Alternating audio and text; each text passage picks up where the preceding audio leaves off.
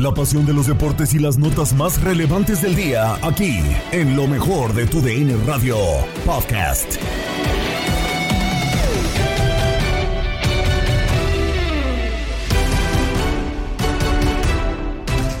Bienvenidos a un nuevo episodio del podcast Lo mejor de tu DN Radio. Gabriela Ramos los invita a escuchar el resumen deportivo del día.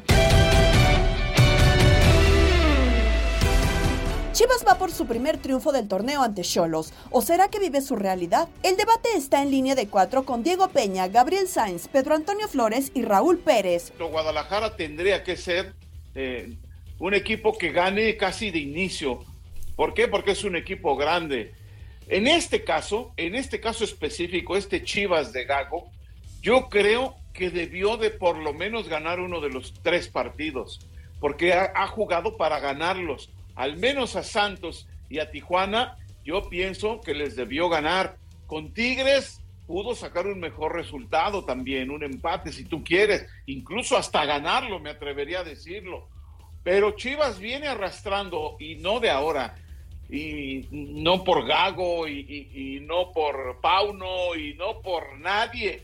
¿Quién sabe desde cuándo Chivas viene arrastrando esa situación de que no puede hacer goles, de que juega bien, de que arma un equipo más o menos compacto, está equilibrado en defensa, con buen medio campo. Ahora ves a, a, Pavel Pérez que me encanta cómo está jugando desbordador, eh, eh, atrevido por el otro al piojo, eh, pero no hacen gol, pero no hacen gol y ese es el gran problema de Chivas. Y sí, si no gana hoy, pues la presión se, se empezará a sentir más fuerte, porque además está hoy, eh, el estadio va a estar lleno el día de hoy, este Diego. Eso es cierto, eh, hay una expectativa muy alta. Pedro, tú eres ¿Mm? especialista en el tema. No, no pasa nada, hombre. Como dice. ¿Si es exigencia o no? Exigencia, pero ¿para quién? O sea, para Chivas, que tenga que ganar siempre en cada torneo. Digo, porque yo veo a América, veo a Tigres, veo a Rayados. O sea, pasan tres jornadas y ya tienen un triunfo al menos. Llevamos, eh, ¿qué te gusta? 30 años de, exigiéndole a Chivas que, sea, que, que, sea equipo grande y no lo, no lo, no lo años? Haciendo, ¿sí? Mire. Pues que un título cada 10 años eso es un equipo grande. Johan Cruyff lo vino y se los dijo en su cara. No, no, no, se entiende. Un equipo grande no puede estar ganando títulos cada 10 años. En paz descanse, En paz descanse el señor Cruyff. Yo estuve en esa conferencia y nomás pelaron los ojos ahí todos los que estaban ahí de, pues claro. de Chivas. Porque es la verdad. No, a ver, está bien. O sea, llevan 30 años eh, eh, eh, llamándose equipo grande, ¿no? teniendo la mejor, este, una gran afición en todos ¿Y entonces lados. América cómo hasta ahorita pudo rebasar el Guadalajara y entonces antes no era equipo grande o no, cómo? Yo, yo creo que en México de repente eso de los grandes hay que, hay que evaluarlos diferente, ¿eh? porque eh, la verdad, o sea, eso de ganar títulos cada venida de obispo, pues no, no es de equipos grandes, esa es la, esa es la verdad, y Chivas ni se diga. No, de eso sabe usted muy bien, ¿no? que cada venida de obispo. No, el Atlas no es, no es equipo ah, no, grande. No, nadie ¿eh? mencionó al Atlas, usted no, lo mencionó. Te conozco, usted lo mencionó, nadie te lo mencionó. Conozco, Mosco, que empiezas a frenar con eso. Bueno. Pero, pero bueno, la, la verdad, eh, yo creo que, que, que, Chivas en la exigencia, eh, por esa afición y ese arrastre que tiene, eh, la exigencia es ganar siempre. Yo, yo veo a Gago aplaudiendo y, y declarando de cada, después de cada partido que ha dirigido que está muy contento, ¿no?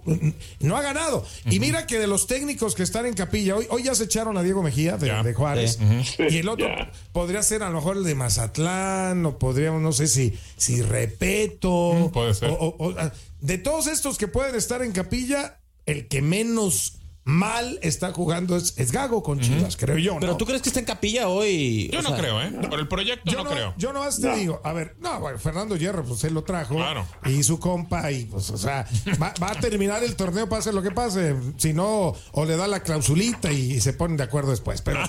Pero la verdad, el, el, tema, bueno, pues así es, ¿no? Así, no, no sé, usted está diciendo mucho. No, ¿Tiene usted ahí documentos no o cómo? Reyes, así no, es, pues así tener es. documentos. El, el, tema, el tema es es que eh, si no gana, o sea, si llegara a perder Chivas hoy, uh -huh.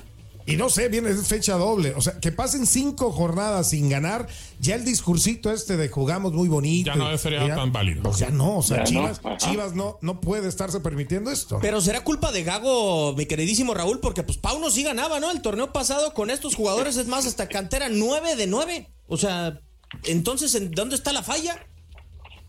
¿Dónde está la falla? Yo creo que Gago lo, lo, es, lo que quiere saber.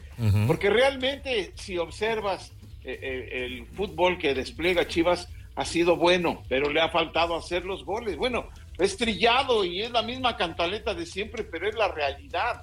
Entonces, ¿cómo? ¿Dónde está la falla? Ya está JJ Macías y no ha sido el, al menos en estas tres fechas, pues no ha sido la, la respuesta, ¿no? Entonces, eh, al final de cuentas, si no gana por lo que tú quieras, pues vendrá la presión y, de, y vendrán eh, todo lo que viene encima, ¿no? Que por cierto, ahorita que toca Raúl el tema de, de JJ, eh, puso nuestro compañero de profesión, eh, Alex Ramírez, que estaba con una sobrecarga muscular y que lo iban a dejar por fuera. Y le contestó JJ Macías.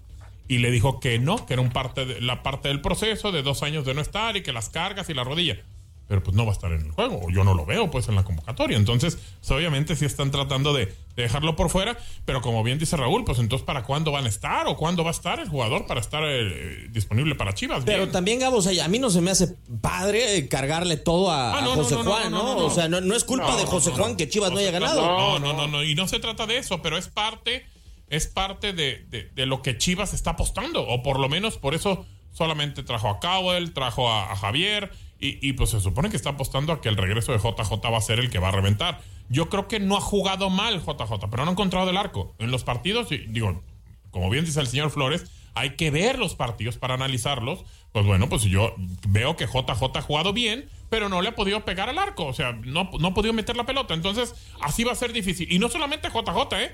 Chivas también. Hay muy pocos remates a puerta. Y, no, dice, no dicen que J que ya anda otra vez que un problema muscular y que no sé qué andan Lo acabo de decir, señor Flores. Pero es, que eh, eh, eh, andan, andan comentando que, que. Le contestó a Alex Ramírez y le dijo que no. Que no tienen que no van a guardar. Por, el tema de guardarle un lado para las rodillas. O sea. Pues es lo mismo, ¿no? Pues claro. pero bueno. Pues bueno, ya el, tema el, tema de Chivas lo toman mal. Pues, ¿Está de acuerdo? Lo toman pues, mal. Es, que en Chivas no puedes decir nada. Hoy hoy tiene que ganar, ¿eh? o sea, sea Toluca, sea el América, sea el que quieras. Pero qué presión hay Pedro con un entrenador nuevo. Pues eh, a ver, los puntos no regresan, ¿no? Y, si, y si, te, si estos puntos que dejaste ir en el, en el camino te, terminan faltando para meterte un play o para meter. Pues va a ser culpa del entrenador, ¿de quién más? Va a ser culpa, ¿no? De, de todo esto que sigue, que sigue probando, ¿no? Con el equipo del Guadalajara. Para Paco Villa, los homenajes deben hacerse en vida y así lo compartió con Gabo Sainz y Eduardo Solano en Misión Fútbol. Es un tema complejo, eh, Gabo. Yo creo que en Latinoamérica per se nos hacen falta eh, reconocimientos eh, en vida. O sea, tú tienes en, Europa o tienes en, a, nivel, a nivel mundial reconocimientos muy, muy marcados, muy polémicos algunos de ellos, eh, pero finalmente reconocimientos y, son reconocimientos incluso durante la carrera, ¿no?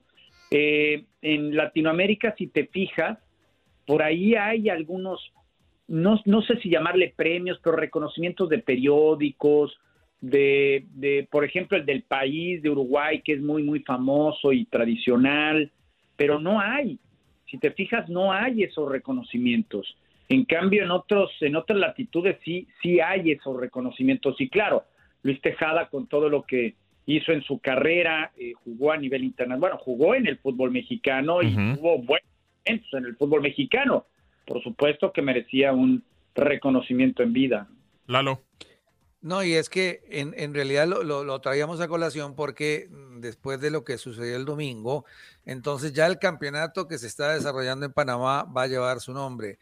Ya la marca de goleador en el torneo va a tener el reconocimiento como el nombre Luis Tejada. El próximo centro de capacitación que tendrá Panamá, que está en construcción, también la propuesta es para que se lleve. Entonces, ese tipo de reconocimiento. Hace pocos días en, en Guatemala le hacían un tributo también a Carlos el Pescadito Ruiz. Le hicieron una, una estatua, le hicieron ahí todo un complejo deportivo que lleva su nombre. Él llegó muy emocionado en reconocimiento a lo que Carlos el Pescadito Ruiz ha hecho también en el fútbol chapín y en el fútbol internacional.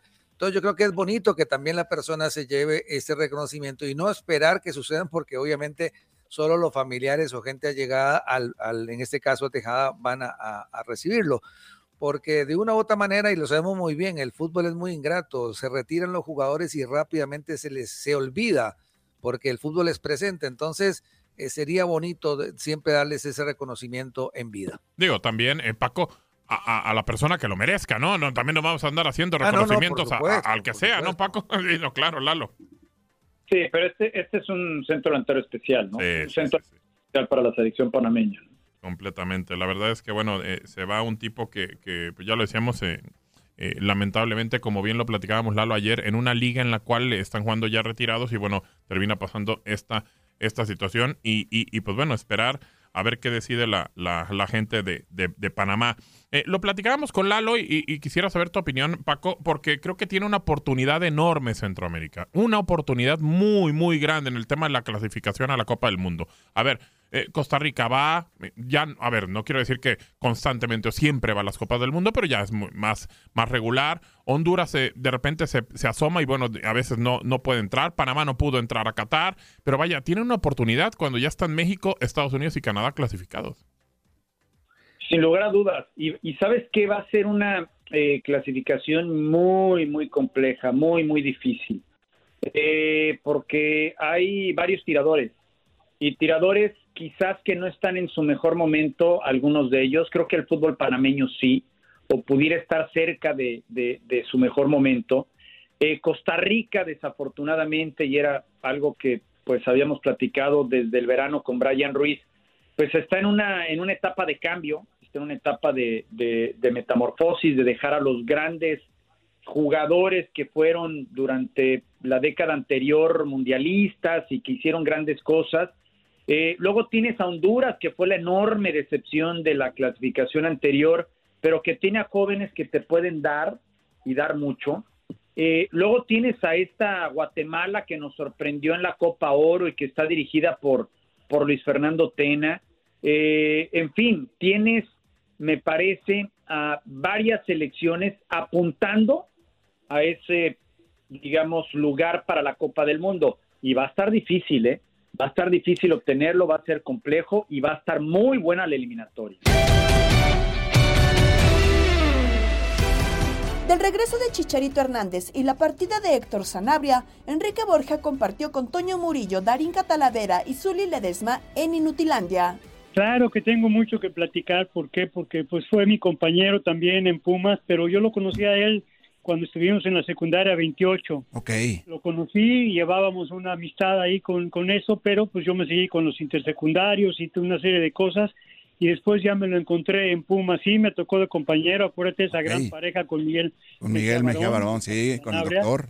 Ayer platiqué, estaba consternado con eso, pero pues como todos, eh, dejó una buena huella, un cariño muy especial en, en la universidad, un líder, el Capi, era un gran líder, era un muy pundonoroso, muy fuerte, bravo con él, esa mancuerna que hacían con Miguel era tremenda, pero muy importante, nos llegó a muchos logros, gracias a Dios, pero sí, un gran amigo, un gran compañero y pues sí, como dices, se nos adelanta nada más, entonces lo que decía Azul al principio, lo dicen los programas, hay que disfrutarlo, hay que vivirlo, hay que tratar de ayudar a la demás gente que se puede siempre, pero hay que ser conscientes que tarde o temprano nos vamos a adelantar nosotros. Oye, perdón que te interrumpa, Dari. Eh, hace rato decía, Chuli, le voy a platicar algo muy bonito. No necesariamente la noticia como tal, la noticia obviamente es triste. Yo me refería a las anécdotas que anécdotas, el, señor Enrique Borja nos iba a contar, ¿no? O sea, para que no se malentienda, porque después Toño presentó que algo muy bonito y es un fallecimiento. No, no, no, no, no. Me refería a las anécdotas que el señor Enrique Borja nos iba a platicar y ya lo, ya lo hizo. Ahora sí, Dari, me cayó la boca. Ya, de acuerdo.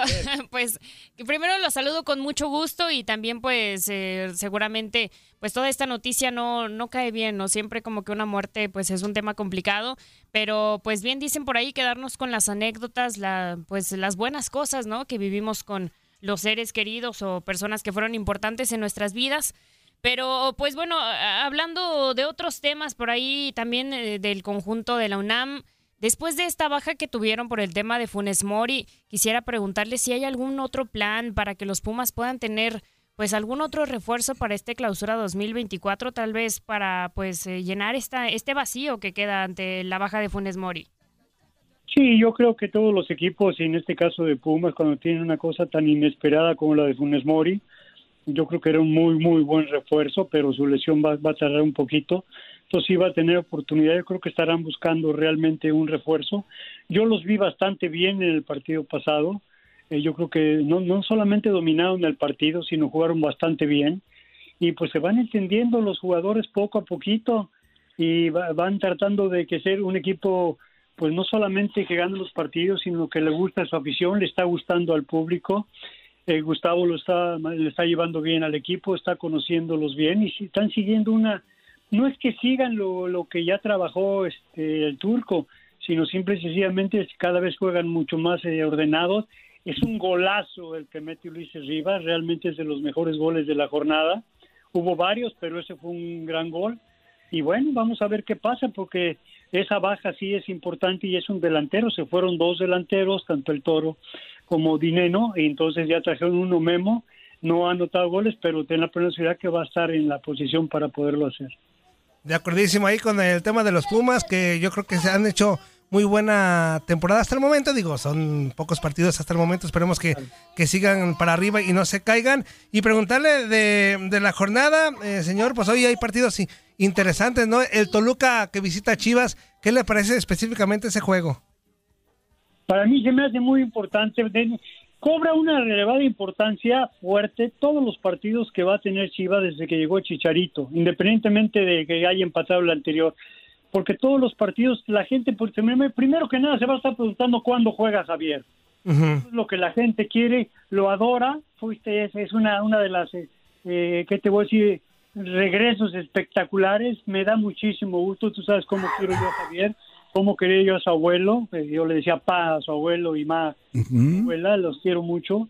Entonces, este, yo tengo una muy buena amistad con, con, con Javier y me da muchísimo gusto todo lo que ha logrado y lo que yo siento que está por escribir aquí en México y esa esa entrega del público en ese estadio con esa todo eso muy bien. Ojalá le vaya muy bien se recupere de la rodilla y pueda hacer eso. Pero tienes razón este partido donde Toluca va a ir a, a, Chivas lógicamente seguirán estando las pruebas para Gago para todo el equipo porque independientemente de cuándo juegue Javier están muy motivados han estado jugando bien han perdido los, algún partido pero han estado jugando bien, les falta ahora sí que lo que siempre hemos dicho, contundencia, pero creo que poco a poquito Macías va a tener que agarrar y Javier cuando entre, pues obligación va a ser meter goles.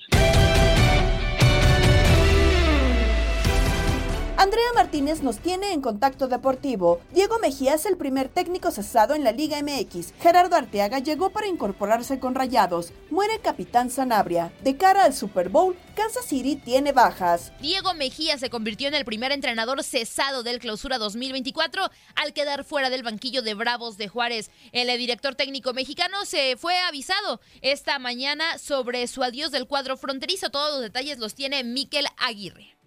¿Qué tal amigos de TUDN? Te saluda con gusto Miquel Aguirre con información de los Bravos de Juárez y es que a falta de ser oficial, Diego Mejía ya no es más el director técnico de los Bravos de Juárez. La decisión fue tomada esta mañana. Eh, Andrés Fassi, Andrés Fassi fue el que decidió finalmente tomar esta decisión después de cuatro jornadas en las que el conjunto fronterizo no ha podido encontrar la victoria.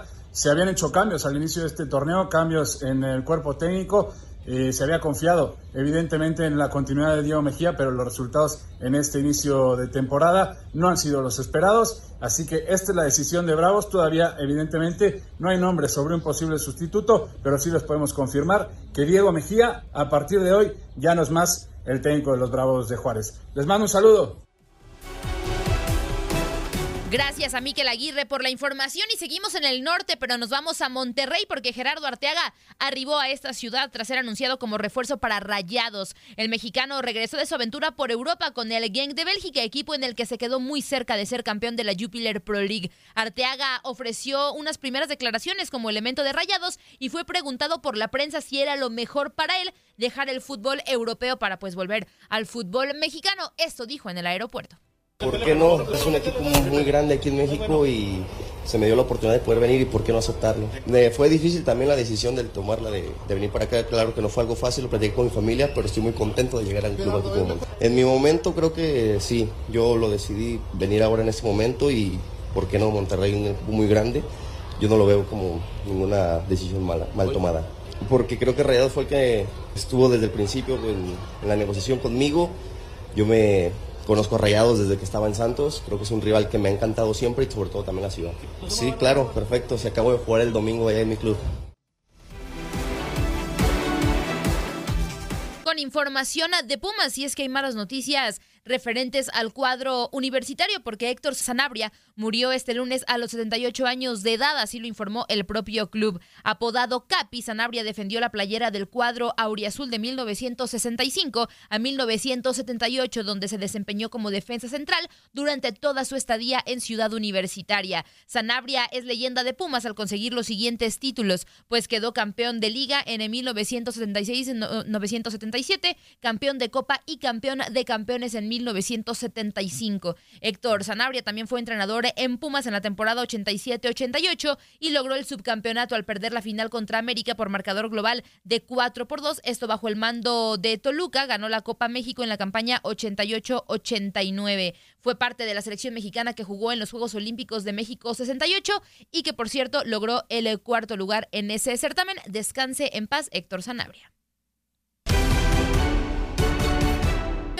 Con la NFL porque siguen eh, las noticias ya en torno a lo que será el Super Bowl 58. Charles O'Menio a la defensiva estelar de Kansas City Chiefs no jugará este Super Bowl por la rotura del ligamento cruzado anterior de la rodilla, el cual la sufrió en el segundo cuarto de la final de la conferencia americana ante Baltimore Ravens. Los Chiefs defenderán su título de la NFL el próximo 11 de febrero ante San Francisco 49ers en el Al Giant Stadium de Las Vegas, Nevada. Partido que se perderá el cazador de mariscales de campo, quien en el triunfo del pasado domingo ante Ravens lució al provocar un balón suelto y una captura sobre Lamar Jackson. Al final del duelo por el título de la conferencia americana, el jugador confió en que las dos semanas de descanso previo al Super Bowl 58 serían suficientes para su recuperación, optimismo que terminó por esfumarse con los resultados de los estudios que se le realizaron este lunes ante los que se mostró desconsolado en redes sociales. Omenio arribó a la NFL seleccionado en la quinta ronda del draft de 2019. En 2021 estuvo con los 49ers, en los que permaneció hasta 2022. A pesar de la suspensión de seis partidos, el 2023 representó el mejor año de su carrera ahora con los Chiefs.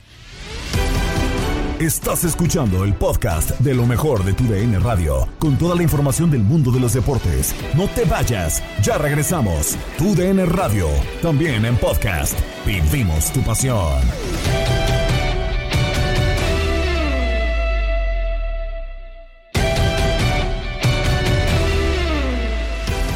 De vuelta en el podcast Lo mejor de tu DN Radio, Ramsés Sandoval comentó con Jorge Rubio y Eduardo Leal las claves que dieron la victoria a Chiefs y Niners y cómo se espera el próximo Super Bowl. La clave para Kansas City me parece fue tener quizás el mejor head coach que hay hoy día eh, y staff en, la liga, ¿no? Lo de Andy Reid, lo de Van Giano, obviamente en, el tema de, la defensiva, eh, pero yo, yo tengo una teoría también, no, no es tan teoría, eh, porque le están dando con todo a Harbaugh y a Todd Monken, el coordinador ofensivo de, Baltimore. Si tienes al mejor quarterback por tierra en la historia, que acaba de romper el récord de touchdowns terrestres de un tal Michael Vick, ¿por qué terminas con el 82% de promedio tirándote atrás en el famoso drop back para lanzar pase?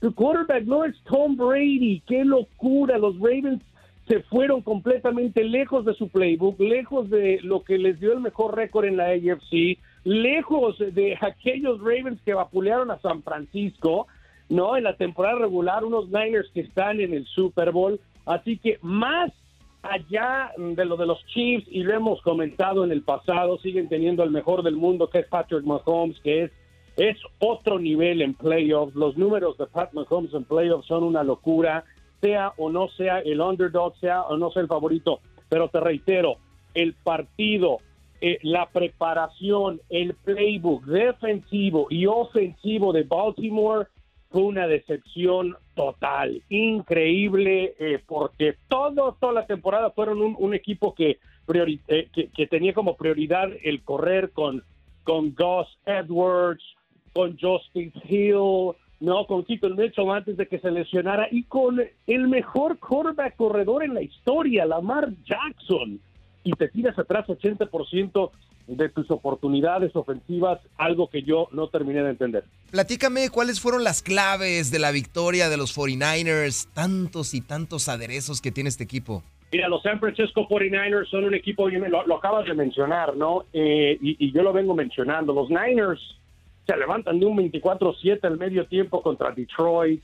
Eh, en un momento dado estaban en problemas con Green Bay. Tienen la famosa casta, toda la cepa, toda la pasta de campeón, ¿no? Y, a lo que me refiero es que se siguen recuperando de déficits importantes. Incluso se puede ir abajo en Las Vegas contra Kansas City y vas a tener esperanza para este equipo, independientemente de algunas de las decisiones que toma Dan Campbell y los Detroit Lions, como el no patear aquel gol de campo y, elegir eh, jugártela en cuarta oportunidad, eh, siendo muy ofensivo, eh, obviamente muy riesgoso, y al final del día no, no le salió la jugada a Detroit. San Francisco, un equipo muy completo, lo de Divo Samuel sigue siendo algo fantástico en el jet sweep, todas las herramientas que le da a Brock Purdy, que sigue callando bocas, el último seleccionado en general del draft 22, una locura, no lo cree la gente, 252, 252 fue su numerito en el draft, pero sí un equipo que, que viene recuperándose, así te diría, quiere esa pasta de campeón a diferencia de Kansas City, que ha manejado muy bien y que está jugando muy bien en el tema defensivo, hoy día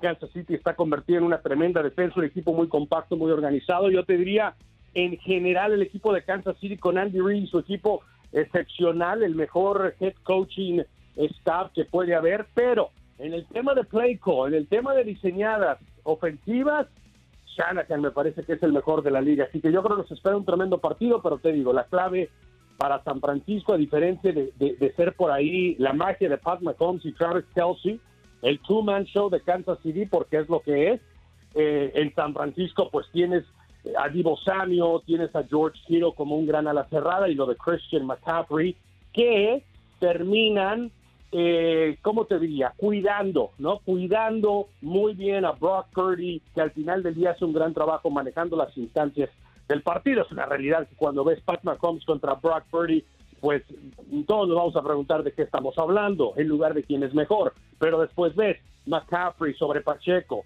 eh, Divo Samuel y Ayuk, yo te diría sobre cualquier receptor de Kansas City que no tiene, quizás el jovencito Rashid Rice y para la de contar. Y en, el, en la posición de la cerrada, pues va a ser un agarrón entre Travis Kelsey y George Kittle.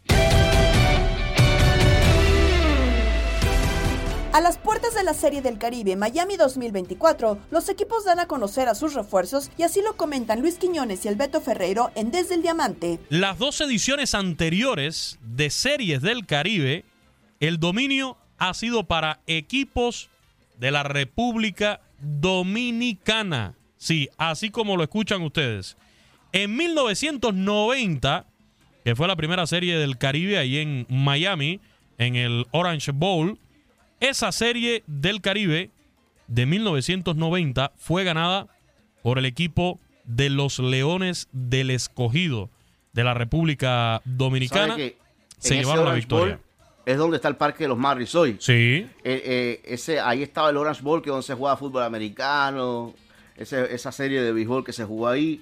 Entonces eso lo demolieron y ahí construyeron al Lone Depot Park. Y al año siguiente, al año siguiente, en el 91, ya en el estadio Bobby Maduro, también en Miami, el equipo campeón también fue de la República Dominicana y fueron precisamente los Tigres del Licey, ganándole a los Cardenales de Lara en la final se jugaba la Serie del Caribe con un formato diferente, un ron robin de todos contra todos, donde quedó invicto tres ganados, ninguno perdido. Y en la final le gana una serie, era una miniserie final de tres juegos a ganar dos. Así que, como precedentes de esta Serie del Caribe en Miami, la República Dominicana, en las dos ediciones anteriores, ahí en la Ciudad del Sol, se ha llevado los títulos, con los Leones del Escogido y con los Tigres del Licey. Aquí la República Dominicana lo, lo, ha demostrado. Aquí juega en condición de local. Los seguidores de la República Dominicana abarrotaron ese estadio en el Clásico Mundial de este año y siempre que han jugado aquí van y apoyan. Si hay una fanaticada que apoya, que va,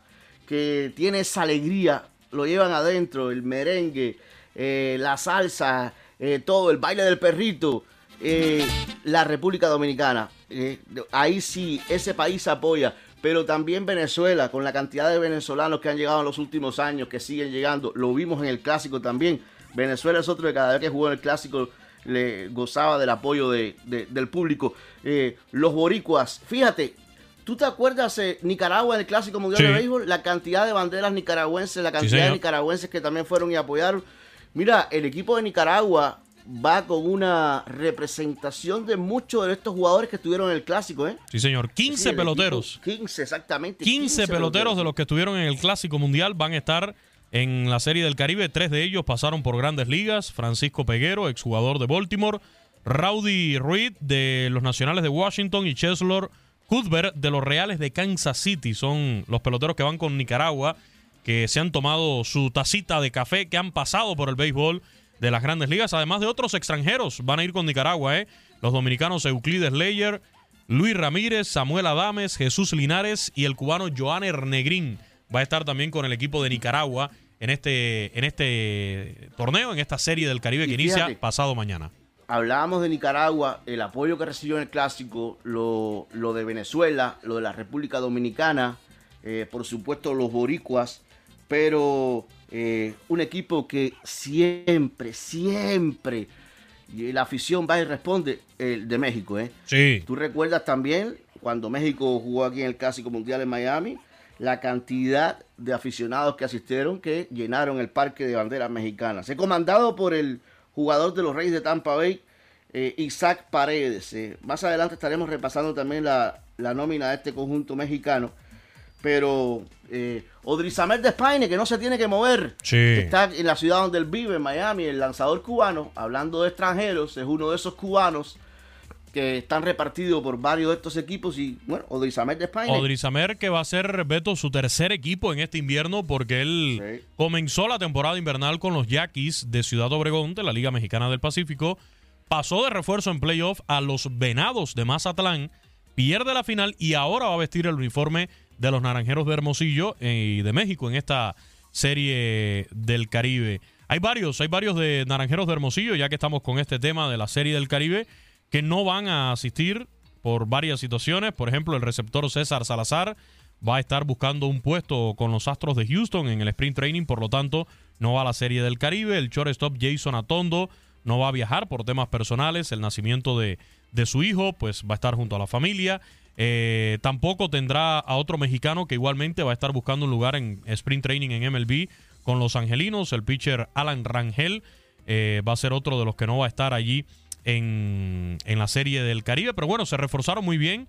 Ya tú mencionabas en el picheo, los naranjeros de Hermosillo se llevan a Odrizamer de Spain, Jeff Kingley, Manny Barreda, Sash Mason, Manny Barreda, que fue el pitcher del año de la Liga Mexicana del Pacífico, Elkin Alcalá, el colombiano de Cartagena, que fue el relevista del año, Jake Sánchez, el jaque mate del béisbol mexicano, el hombre récord en cuanto a rescates en una temporada en Liga Mexicana del Pacífico y Juan Gámez también para reforzar el bullpen. Y en la receptoría, bueno, se llevan ahí la experiencia de Alexis Wilson, en el cuadro a Ramiro Peña, el ex Yankee de Nueva York, Juan Carlos Gamboa, Roberto Tito Valenzuela, Bobby Bradley y Randy Romero que va a estar en el jardín central seguramente reforzando con un charro de Jalisco, Julián Ornelas, el único de los charros que va a estar reforzando a este equipo de México en la Serie del Caribe. Y por supuesto, ya tú mencionabas ahí a Isaac Paredes, el siempre experimentado, que hay que mencionarlo, Agustín Murillo va a estar en tercera base, un hombre ya histórico también en Series del Caribe. Así que te voy a decir, Beto, viendo y, conociendo el béisbol mexicano, a varios de estos peloteros y sus actuaciones, México lleva un buen equipo, ¿eh? México va a esta serie del Caribe con un muy buen equipo, creo que se reforzaron bien apuntalaron allí varios frentes dentro del equipo, picheo abridor, picheo de relevo. Fíjate que de los abridores de Naranjeros de Hermosillo en la temporada, solamente van a quedar dos. Wilmer Ríos y Jovan, Jovan Mirer. Por ahí tienen una baja importante también, que fue la del cubano Elian Leiva, que no, no pudo seguir en los playoffs. Sería otra baja para, para lo que fue el equipo original de los Naranjeros de Hermosillo. Pero solamente se quedan dos abridores de los originales, el resto son refuerzos y van muy pero muy bien reforzados bajo las órdenes de Juan Gabriel Castro. En locura, para cerrar, hoy Pedro Antonio Flores, Octavio Rivero y Darín Catalavera nos tienen datos previos a la jornada 4 de la Liga MX. Celebramos a Niño Pernambucano, Diego Valdés y Dimitar Berbatov. Tal día como hoy, Dallas gana el Super Bowl en 1994 y Washington lo hace en 1933. Además, se celebra el primer concurso de clavadas. Pintamos toda la casa y sin dejar caer una sola gota de pintura que no sea. ¿Qué es eso? El dato random.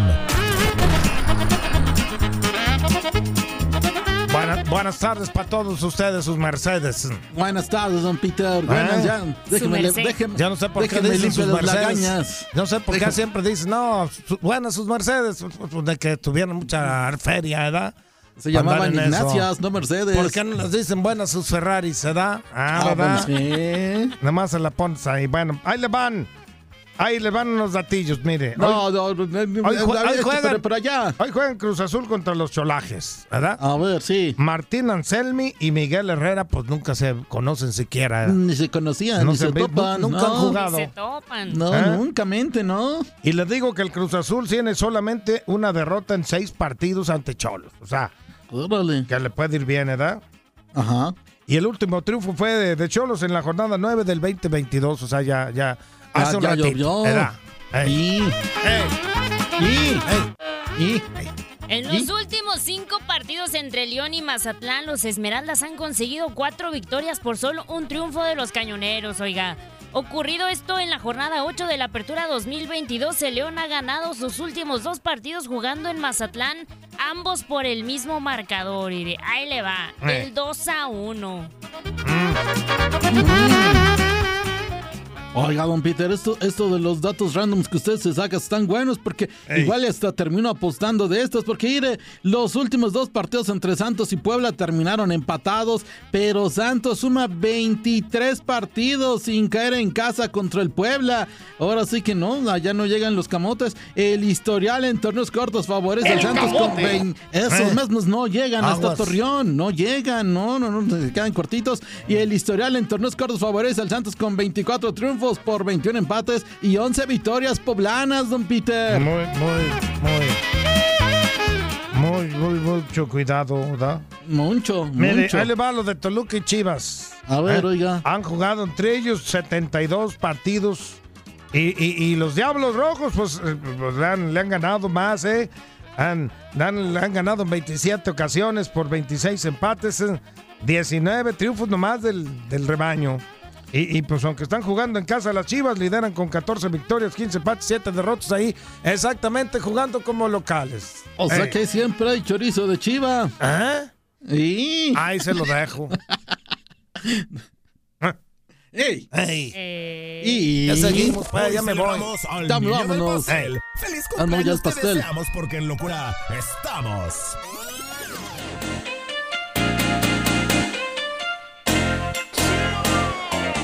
En 1975 nace en Recife, Brasil, Junino Pernambucano, considerado como el mejor lanzador de tiros libres en la historia del fútbol. Ganó dos ligas en Brasil y la Libertadores con Vasco da Gama, siete ligas francesas con el Olympique de Lyon, campeón de la Copa América en el 99 y la Confederaciones en el 2006.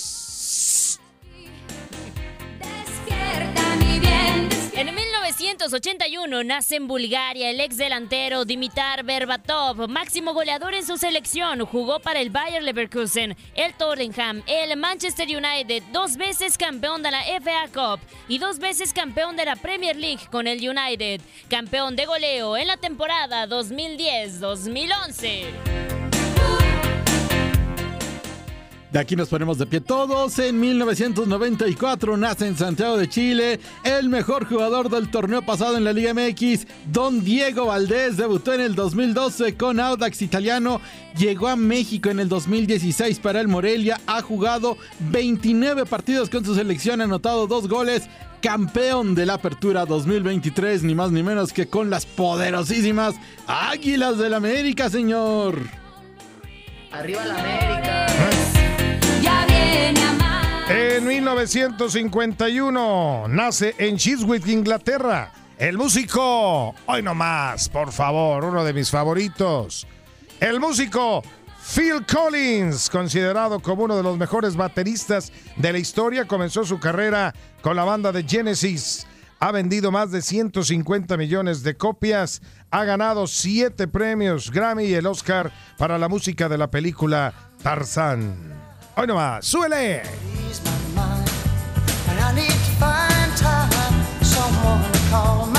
Escogiste una una rolita muy soft, ¿no? Muy soft, sí, sí, sí. la de Susurio, lo de Susurio es, es, ah, es genial. la del tema de la película de Tarzán también es muy buena. Todo lo hace muy bien Phil Collins. Bueno, hasta las de Genesis. Las hijas. Anda, ah, ¿sí? Las de no, ¿qué, tal, ¿qué tal Lily Collins? No, hombre. Sí, el suegro del mundo, sí, sí, Pásame su Insta, güey. Sí, no, tienes el Insta de Lily Collins. no, es un must. Sí, o sea, eso lo debes de tener. A ver, pásame. Tal día como hoy.